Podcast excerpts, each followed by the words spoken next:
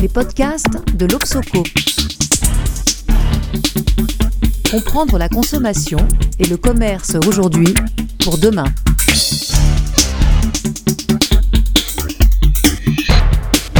Bonjour et bienvenue dans ce nouvel épisode du podcast de l'Obsoco Société et Consommation. Sale temps pour le marché des biens durables, et particulièrement pour celui des biens d'équipement de la maison. Les Français, que l'on sait très attachés à leur, logement, ont eu tout le temps durant la crise sanitaire de constater toutes les défaillances de leur intérieur et de son équipement, et de nourrir des idées pour l'améliorer et l'embellir. Le marché a ainsi bénéficié de deux très bonnes années. Seulement, ce qui est fait n'est plus à faire, et à l'image de l'élastique que l'on tire et que, dont, on lâche une extrémité, eh bien le secteur en subit désormais le contre-coup. C'est un marché qui a été longtemps tiré par les produits high-tech, pas de chance, le rythme des innovations dans le numérique se ralentit et le marché s'essouffle, d'autant plus que le reconditionné connaît un succès croissant. Et repas de chance, ces retournements se font dans le contexte de retour de l'inflation. Même si l'impact sur le pouvoir d'achat des ménages pris globalement s'avère modeste, les consommateurs ont procédé à de violents arbitrages dont les biens, pris globalement, sont victimes. Et parmi eux, classiquement, les biens durables sont en première ligne. Ainsi par exemple, le marché du gros électroménager a baissé de 2,9% en valeur en cumul à fin juin. En valeur, c'est dire qu'en volume c'est bien pire. Et si pour arranger le tout, ce choc conjoncturel s'inscrivait dans une tendance structurelle défavorable? Peut-on craindre pour le commerce de l'équipement du foyer un scénario proche de celui que vit actuellement le secteur de l'équipement de la personne? Le secteur est-il surcapacitaire? L'essor du e-commerce, un temps calmé, ne risque-t-il pas de menacer le modèle économique des magasins? Jusqu'où ira la seconde main? Et qui tirera les marrons du feu de ce que certains perçoivent comme un nouvel Eldorado? Dans un secteur obéissant encore très largement au modèle dominant du venant du capitalisme industriel des Trente Glorieuses, dans lequel, je rappelle, les distributeurs distribuent les produits des marques en amont, avec un schéma vertical et descendant, ne risque-t-on pas de voir les fournisseurs chercher à s'affranchir de l'intermédiation des enseignes afin de nouer une relation directe avec leurs clients. Et plus profondément encore, n'arrivons-nous pas au bout d'un modèle qui repose sur la maximisation des quantités vendues? L'épisode du dévendeur, ces spots diffusés récemment par l'ADEME qui met en scène euh, des, euh, un personnage hein, qui incite les consommateurs à acheter en seconde main, à réparer plutôt qu'acheter, voire ne pas acheter du tout, et l'hostilité que euh, ces spots ont suscité dans le, le landerneau du commerce souligne bien le défi qui est à relever. Comment assurer la prospérité des entreprises du commerce et de leurs fournisseurs tout en répondant à l'impératif de sobriété qui s'imposera crescendo tant par le resserrement de l'étau de la réglementation que par les exigences des consommateurs citoyens. C'est pour aborder ces questions passionnantes que j'ai le plaisir d'accueillir aujourd'hui Enrico Martinez, directeur général du groupe Fnac Darty, qui je rappelle englobe également Nature et Découverte. Enrico Martinez, bonjour. Bonjour Philippe. Et un grand merci d'avoir répondu positivement à notre invitation. Donc on a beaucoup de thèmes à aborder. Je voudrais commencer par un rapide point de conjoncture. Comment se termine 2023 euh, pour le groupe face au vent contraire que je viens de rappeler? Bon, sans rentrer dans des chiffres précis, parce que tu sais qu'on est sous euh, eh le respect de, confidentialité de l'info. Euh, tu l'as bien décrit, on est sur une année marquée par l'inflation. Euh, probablement beaucoup plus important l'effet pour nous de l'inflation dans les autres métiers que dans les nôtres, parce que nos métiers est déflationniste. L'inflation dans, l'économie globale a, a, créé des conditions des, des attentéismes des consommateurs probablement sur euh, les retards de ses habitudes d'achat habituelles. Et ça a créé probablement une, une rétraction des volumes euh, dans nos marchés. Donc nos marchés, ils sont régressés en volume en 2022 et en 2023. Ils seront aussi en, régression des volumes. Et avec une toute petite inflation, ça veut dire que globalement, nos marchés, ils seront encore négatifs euh, pour cette année. En valeur. En valeur. Donc là, il y a, tout le monde ne se comporte pas de la même manière. Il y a des des segments qui sont beaucoup plus résilients que d'autres. Euh, nous, dans notre groupe, on a la chance d'être dans multiples marchés. On n'est pas que dépendant d'un seul. C'était aussi l'intérêt de, ces projets Fnac Darty. Euh, l'électroménager, il reste encore sous l'effet de l'accélération Covid, donc il est en train d'arriver à ses, volumes historiques. Ah, euh, la, décrue n'a pas encore vraiment commencé. La décrue, il a fait, mais ce qui avait été fait des plus dans cette période, et probablement ça correspond à ce qui a été fait déjà des mois en 2021. D'accord. En 21, 22 et probablement 23. Donc on est en train d'arriver probablement une normalisation. Vous avez épongé. Qui devrait arriver en 24. Euh, parce qu'il y a un phénomène de vieillissement du parc, et même si on répare plus, on en parlera, à un moment donné, il y a des produits qui sont euh, probablement pas, pas utiles à la réparation non plus. Euh, donc l'électroménager d'un côté, la technologie globalement se porte comme ces dernières années plutôt stable avec un prix qui ne progresse pas, la télévision, l'informatique aussi, forte accélération Covid et forte régression par la suite. Donc ça probablement c'est des marchés qui qui vont se réveiller avec la nouvelle technologie qui arrivera, notamment l'intelligence artificielle, les ordinateurs quantiques, qui il doit révolutionner. pas tout de suite pour le grand public, ça. Probablement, à la fin de l'année prochaine, on va commencer à voir des nouvelles choses. Hein. Probablement des outils, des IA intégrés dans le nouveau code. Il y a un nouveau, bah, c'est Microsoft qui a annoncé dans les PC portables, la nouvelle génération PC portable, tous les outils euh, intégrés dans, les, dans, les, dans, dans, la suite des Microsoft Office donc qu'on pourra bénéficier de tant qu'utilisateur final, donc comme pilot, copilot et plein, plein, plein d'assistance personnelle et autres. Ça, je pense que c'est la première fois qu'on va voir depuis une dizaine d'années une vraie révolution dans le monde de l'ordinateur personnel et donc ça va le marché. Oui, normalement, normalement oui. Et, euh, et puis pour finir, pour le monde de la Fnac, la culture qui se continue eh à porter plutôt bien. Tant mieux. Euh, on a toujours des lecteurs, on a toujours des fans de la musique, euh, du gaming, et donc ça, ça, ça, ça nous permet d'avoir un rapport au volume qui n'est pas mauvais. Et donc voilà, on n'a pas encore sorti nos comptes, mais bon, on, se développe dans ces contextes qui n'est pas les mieux pour, la consommation, ou les magasins, pour venir à tes propos introductifs, où les magasins ils sont presque mieux résistés que l'activité Internet. C'était ma question suivante. Comment se, se, porte l'activité e-commerce de, Fnac Darty? Bah, L'activité e-commerce se porte globalement comme les marchés, voire un peu mieux. Mais euh, ce qui est intéressant, c'est que les magasins, depuis 2022, bah, on a eu cette accélération Covid que tout le monde peut comprendre, avec les restrictions sanitaires et les peurs de certains consommateurs.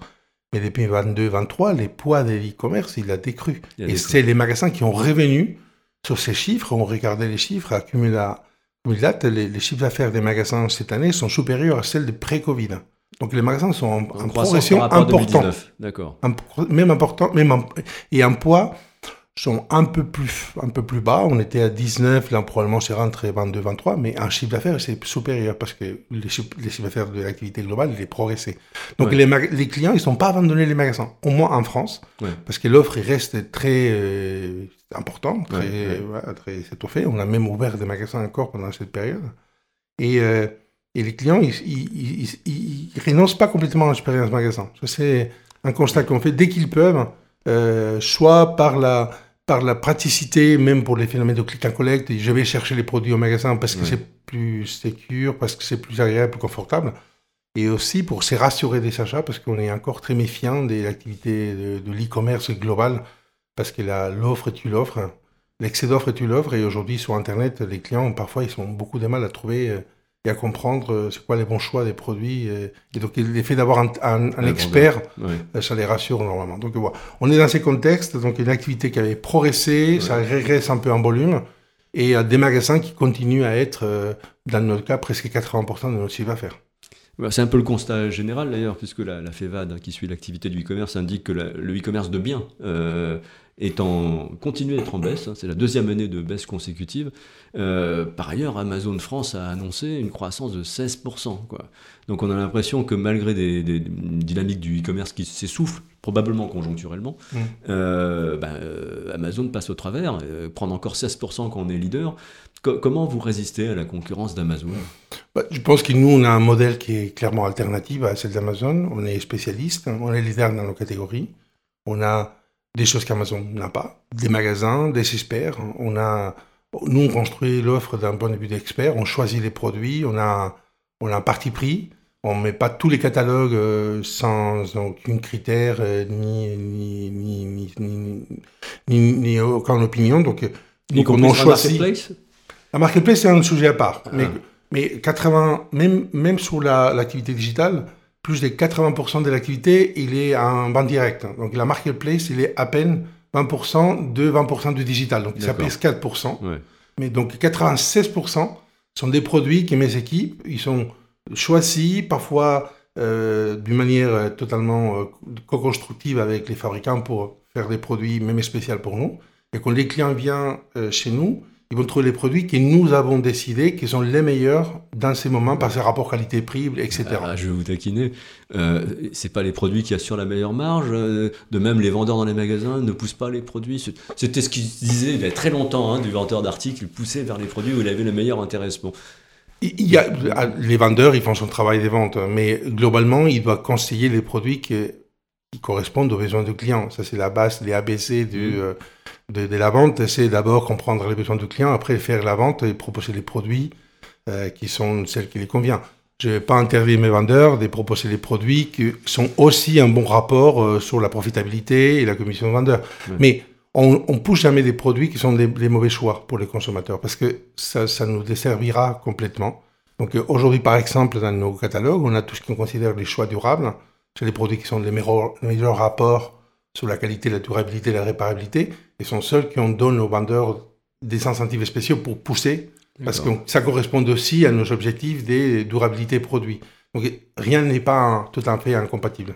Euh, vous me tendez une perche parce que je, donc je me suis renseigné hein, pour préparer cette émission et j'ai vu que vous aviez un baromètre de la durabilité des produits euh, formidable. Hein.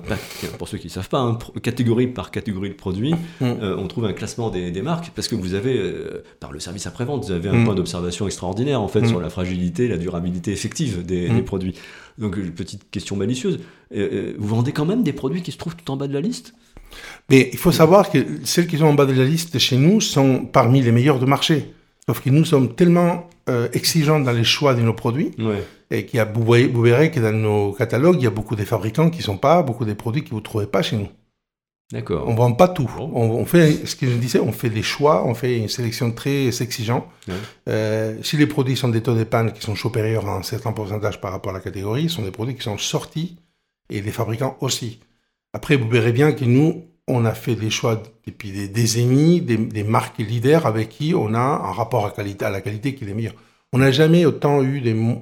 Je dirais que les rapports à la qualité des produits, il n'était jamais aussi bon qu'aujourd'hui. Les produits sont plus fiables que jamais dans nos industries.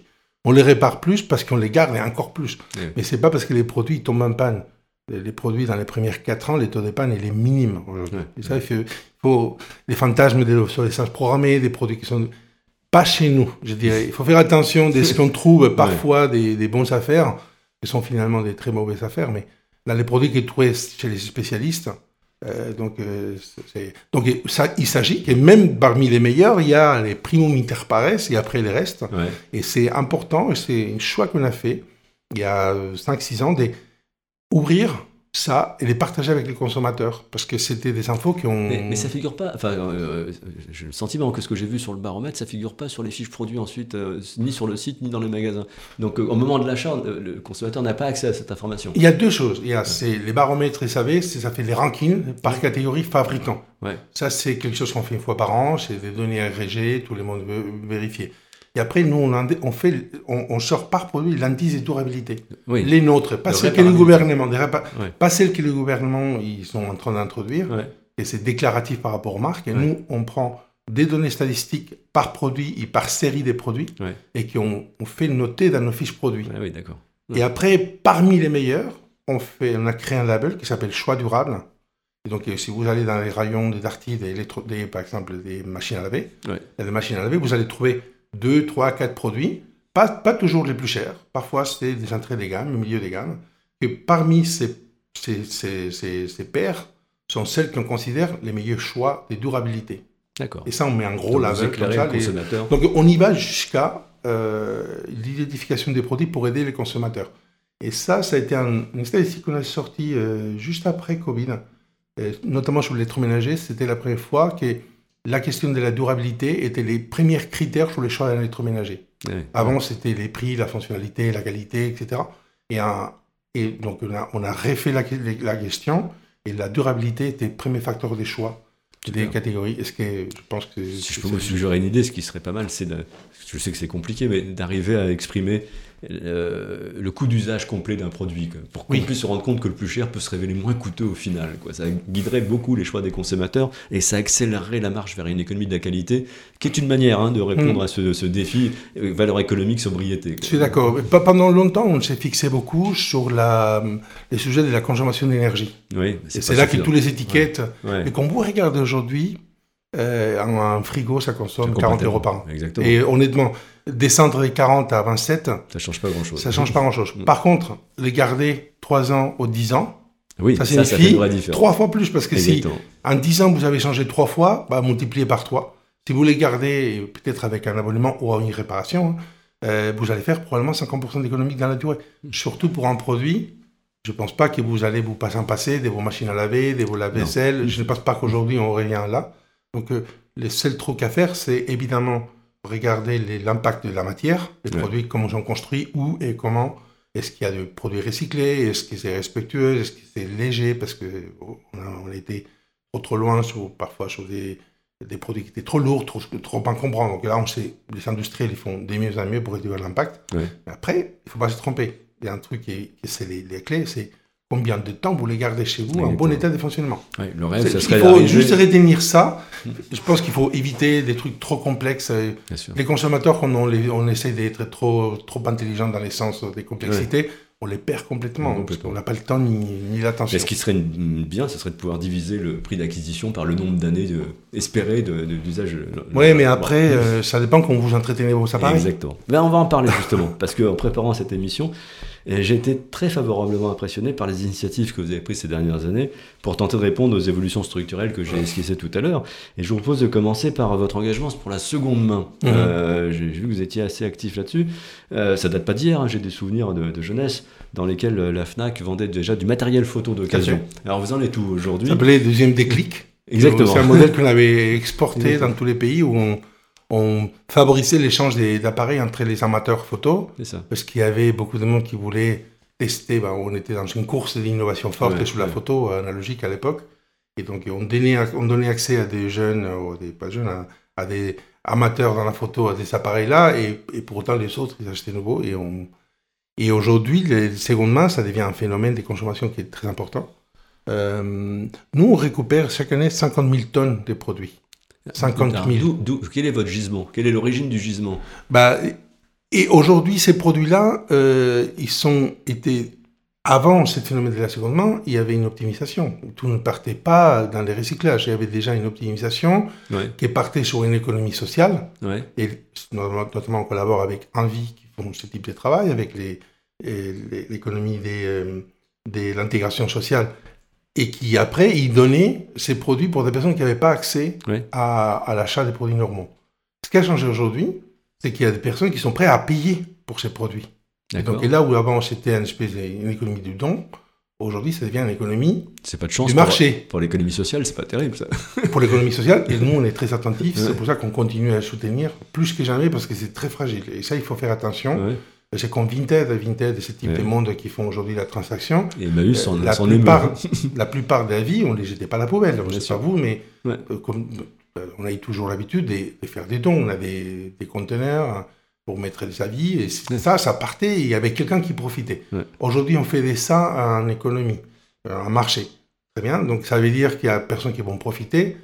Et ça va accélérer ce monde de marché. Mais il faut aussi pas oublier euh, qui a une économie des marchés, euh, qui a une économie sociale qu'il faut continuer à soutenir, parce qu'il y a des personnes qui ont même appris reconditionner, ils n'ont pas les moyens d'accéder à ces marchés. Donc, il faut pas l'oublier. Donc, le gisement vient de ça. C'est les produits en fin de vie que vous, pas réparables, hein, que vous récupérez et que vous remettez sur oui, vous changez votre cuisine et vous décidez de faire euh, ah tout nouveau et, vous, et on récupère ah des produits qu'on va récupérer chez vous et on regarde sont en bon état de fonctionnement, ils sont recyclés et on remet dans les marchés ou on donne à l'économie sociale. Et après, il y a des produits qu'on achète à reconditionner, notamment les téléphones portables. Oui.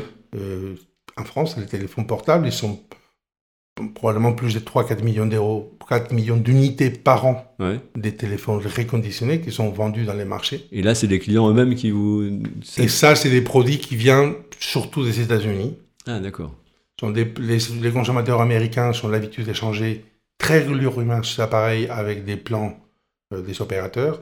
Ce sont des produits qui sont après achetés par les grands recycleurs de ces mondes-là et qui sont introduits après dans les marchés européens. Et sur l'électroménager, c'est vous qui, qui, qui, remettez à niveau les produits? On a tout. On collabore aussi avec des, petites sociétés qui font la, les, les, reconditionnements d'appareils. Et à certains qui ont fait par nous-mêmes. idéalement, dans cette économie, euh, qu'il est loin d'être évident, parce qu'il y a beaucoup de coûts d'intervention, et mm. par définition, les prix ne sont pas élevés, parce que mm. l'intérêt principal d'un quelqu'un qui achète un produit reconditionné, c'est le prix. C'est les prix. Il ne faut pas se tromper. Euh, la, conscience écologique, c'est très bien, mais c'est pas c'est pas pour ça qu'on achète un produit reconditionné. C'est ce que disent nos enquêtes aussi. C'est l'accès. Euh, oui, ça fait du bien, mais surtout parce que je vais acheter un produit que ça m'aurait coûté 1000, je l'achète à 150. Et voilà. Donc, pour qu'il soit précis, il faut que l'économie, la transformation ne soit pas trop importante. Et euh, en, un mot, vous pouvez chiffrer à peu près le poids que représente la seconde main dans votre chiffre d'affaires? C'est possible? Cette année, on aura fait une 500, autour des 150 millions d'euros de chiffre d'affaires par rapport à 8 milliards. D'accord, c'est encore tout petit, petit, petit. Ok, très bien. Alors non, ce qui m'intéresse surtout dans ce que vous faites, là, c'est... Euh, bah, c'est Dartimax. Quoi. Là, on a l'impression que vous prenez un virage euh, serviciel, en gros, hein, mmh. que, que vous avez bien compris peut-être hein, que le vendre des biens, c'est peut-être une activité qui va, qui va décliner lentement, mais sûrement. Mm. Et vous vous positionnez clairement sur les services. vous pouvez nous rappeler, pour ceux qui ne connaissent pas le service d'Artimax, en quoi ça consiste rapidement? Artimax, c'est un abonnement qui permet la réparation illimitée de tous vos appareils pendant tout le temps qu'on est capable de trouver des pièces pour les faire. Même si je ne les ai pas achetées chez vous même si pas acheté chez même si vous avez fait l'erreur de pas acheter chez moi, je suis capable de rattraper cette erreur et de les réparer. Donc oui, en fait, euh, l'idée, c'est que l'abonnement, ça couvre votre foyer. Et le message est clair, c'est donner d'accès avec des conditions euh, acceptables pour les consommateurs pour réparer les produits. Parce que le principal frein euh, pour la réparation, c'était un, la confiance de la qualité de la réparation elle-même, mm. et deux, c'est les, prix. Les prix de la réparation, parfois, est très élevé. Mm. Parce que la main-d'œuvre, parce que les pièces. Donc nous, on a, voulu créer un modèle serviciel qui permet d'avoir un accès à un prix vous connaissez ah, c'est Parce que c'est un abonnement 12, 17, euh, une vingtaine d'euros par mois. Par mois. Et ça couvre la totalité de vos appareils. D'accord. Alors oui, ça, ça, paraît intéressant. Hein. Et en fait, c'est pas pour rien qu'on a passé des 1 million, on réparait 1 million 600 000 produits à peu près avant Covid. Et aujourd'hui, Tartimax, on compte plus de 1 million d'abonnés. C'est énorme. Et grâce à ça, on, a, on, on, on dépassera bientôt les 2 millions et demi des produits réparer. Ouais, donc ça veut dire que ça, Chaque ça, année. ça stimule la réparation. quelque part, ça remplace du neuf. Quoi. Euh, ça, ça, ça, prolonge. ça, ça, ça, veut dire qu'un appareil qui reste en bon état de fonctionnement, mais qui a une pièce qui est tombée, une produit sur deux qui sont en panne, c'est par défaut des euh, entretiens, des outils, euh, nous tous. Eh oui, on ne fait pas ce qu'il faut, mais bon, ça, comme on sait, parfois la réparation s'est faite même sans pièce. Ça suffit, eh suffit de faire des petites Vous me tendez une perche là. Vous, le sujet que vous venez d'aborder, c'est ce que les économistes appellent l'aléa de moralité. C'est-à-dire que le résultat ne dépend pas que de vous euh, ou de la, des qualités intrinsèques de la, de la machine, ça dépend aussi de euh, comment le consommateur joue sa partition, notamment en matière d'entretien. Donc s'il ne fait pas son boulot, euh, vous, vous allez vous ruiner à réparer sans arrêt la machine. Comment vous assurez que chacun fait bien ce qu'il doit pour qu'on on optimise au mieux l'usage des machines? Bah, En fait, on propose à chaque, chaque client une visite annuelle d'entretien. et on va vous rémunérer pour le faire. C'est-à-dire qu'on va vous proposer à chaque année soit par école, soit en présentiel, allez chez vous pour faire un état de fonctionnement de vos appareils, pour être sûr que vous faites ce qu'il faut en termes d'entretien. Et c'est un produit qui ne fonctionne pas correctement, les réparer immédiatement. Donc c'est de la prévention en quelque sorte. C'est la prévention, et après on fait beaucoup de tutoriels, on fait beaucoup d'informations, c'est des choses simples. C'est-à-dire, vous savez, machine à café, il faut, il y a des calcaires, il faut les faire une fois par an. Si vous ne les faites pas, bon, après, vous ouvrez la machine dans nos ateliers de réparation et vous voyez les désastres qui fait les calcaires dans les appareils. Ce sont des choses qui ne sont pas des défauts des eh fabrications. C'est est-ce que l'utilisateur il fait ce qu'il faut et, donc, euh, excusez-moi de rentrer dans les détails, mais si effectivement bah, je vous appelle parce que ma machine café euh, ne fonctionne plus et que vous constatez que c'est parce que je, n'ai pas détartré la machine, est-ce que euh, on sort du contrat là ou vous la réparez quand même? Non, non, tout est donc pris. En fait, c'est une fois sur deux. D'accord. La, la, bonne nouvelle pour nous, c'est que parfois on est capable de réparer sans même faire déplacer un technicien. Eh oui, c'est mieux. Parce que c'est-à-dire que vous, vous régnez du temps. Moi, j'ai fait des économies d'envoyer à une personne. Et surtout, vous n'allez pas devoir attendre quelques jours euh, que les personnes se déplacent avec une pièce. Parce qu'une fois sur deux, il n'y a même pas besoin d'une pièce pour réparer un produit.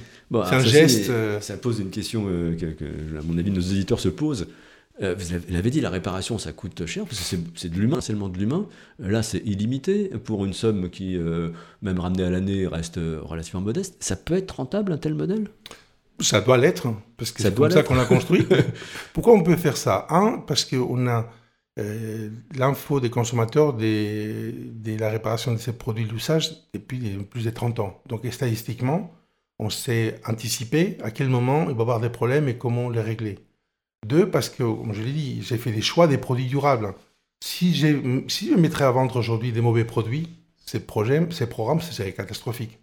On est d'accord Si ces produits que je vais vous vendre, ils vont tomber tous en panne tout de suite, ça va me coûter une fortune. Donc, euh, encore une fois, euh, j'ai ma ligne aux intérêts des consommateurs. Je vous vendre des produits que je pense qu'ils ne vont pas tomber en panne. Et s'ils tombent en panne, ben, c'est ma faute et je vais les réparer. Euh, on approche de la fin de cet entretien, passionnant, mais je voudrais quand même vous titiller un peu parce que euh, effectivement, vous réparez des produits qui ont été élaborés par les autres. Donc, vous avez la connaissance hein, du risque de panne, parce que euh, depuis très longtemps, vous avez un service après-vente euh, très performant. Mais est-ce que ça ne serait pas plus naturel que ce genre de prestations soit offerte par les, ceux qui conçoivent les produits? Est-ce qu'il n'y a pas un risque que ce virage serviciel en fait redonne la main plutôt aux industriels parce que c'est eux qui fabriquent, ils savent ce qu'ils ont mis dedans, ils peuvent s'engager alors que vous vous engagez sur des choses que vous maîtrisez pas puisque c'est pas vous qui êtes à l'origine de la conception des produits. Oui, mais bah, je pense que pour les consommateurs, euh, avoir quelqu'un comme Darty qui est, son, protège ses intérêts parmi tous les constructeurs, il n'est pas un seul, c'est un gros avantage. Et quand nous on fait un travail, c'est travail des, des protections des consommateurs, vous inquiétez pas qu'on se tourne vers les industriels pour les appeler à l'ordre s'ils font pas son travail non plus. Et celles qui ne respectent pas son cahier des charges de sa qualité, bah, ils vont voir ce chiffre d'affaires s'effondrer chez nous. Donc ils ont l'intérêt de travailler avec nous pour que ces produits soient de bonne qualité. Mais vous pouvez faire entendre raison à un acteur comme Samsung, par exemple? Oui. Oui, parce qu'à niveau mondial, nous, on est tout petit, mais à niveau français, on est leader dans nos marchés. Et Samsung, il veut être leader, Samsung et les autres, il veut être un succès dans tous les marchés. Et la France, c'est un pays qui est très important pour eux par sa taille, par sa symbolité. Il y a, il symbolisme, il y a, il y a, il y a, il y a l'importance de réussir dans un marché des tendances comme la France.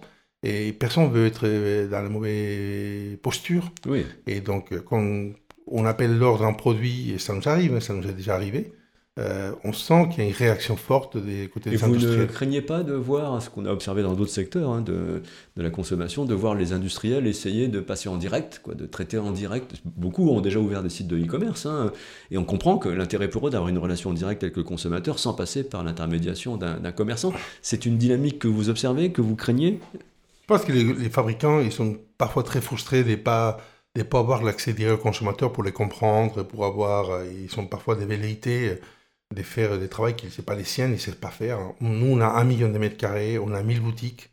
Ça, ça s'improvise pas. Mm. Et ils ont trois flagships, un site e-commerce, et tout le reste, ça passe dans les distributeurs. Donc, euh, oui, vous pouvez avoir, euh, faire semblant que vous maîtrisez, mais pour conquérir un marché des 70 millions des, des, consommateurs, d'habitants, mm. vous ne pouvez pas faire bout seul. Même les gros géants de, de, notre monde, les Sony, les Apple, ils ne sont jamais réussis tout seuls. Ils sont en réseau, et qui couvre un tout petit parti de marché. Si vous voulez avoir euh, une grosse part de marché dans un marché, vous ne pouvez pas le faire toute seule. Ça n'existait pas. Moi, je ne connais aucune qui a fait une verticalisation complète dans un gros marché euh, d'aujourd'hui. Même les fabricants d'automobiles, ils ont besoin des réseaux distributeurs. Donc, euh, mm. chacun son métier. Et nous, ce qu'on pense, c'est que on a des coûts, on, est capable d'apporter la valeur pour les consommateurs, mais aussi pour les industriels, parce qu'on les aide d'une manière plus efficiente que eux-mêmes ils pourraient faire c'est pour ça qu'il continue à être chez nous. Bah, bah super. J'ai encore plein de questions à vous poser, vous allez revenir. Hein. Mais peut-être un, mot en forme de conclusion, sans violer de secret stratégique. Hein. Est-ce que vous avez encore dans votre besace, dans vos cartons, des projets pour euh, aller plus loin dans l'approche servicielle Pour nous, c'est critique, hein, parce que c'est comme ça qu'on va construire un modèle pérenne euh, et, euh, et, qui va pouvoir continuer à faire développer notre modèle de qualité des distributions. En fait, Aujourd'hui, la distribution des produits elle-même, il n'est pas capable de financer un modèle de distribution si riche, si qualitatif que nous proposons. Donc, pour y faire, il faut que les services fassent partie de nos marges. Et aussi, et c'est la conclusion, et j'aimerais bien finir par là, Dartimax a été pour moi aussi une, une volonté d'intégrer un, un, système de fidélité dans le sens de la relation Darty. Darty, l'année prochaine, on va fêter les 50 ans des contrats de confiance. Ah, Mais les contrats de confiance, qu'avec, c'est un coup de génie, moi je, pense que c'est un des meilleurs coups de la distribution mondiale euh, exact. et qui existe 50 ans après. il manquait ces côtés des fidélités. Et ça, c'est ce qu'on peut faire avec Dartimax. Mettre la couche des fidélités dans un modèle des serviciels, des premiums comme euh, les contrats de confiance d'Arty. Bon, donc on se reverra bientôt, vous nous raconterez les nouvelles aventures dans cette exploration des modèles serviciels. Enrique, merci beaucoup, c'était passionnant. Euh, ben, je vous souhaite euh, bonne fin de, fin d'année, puis à nos auditeurs, on se retrouve en janvier, probablement avec un, un chercheur qui viendra nous parler de ses travaux. Merci à tous et à très bientôt.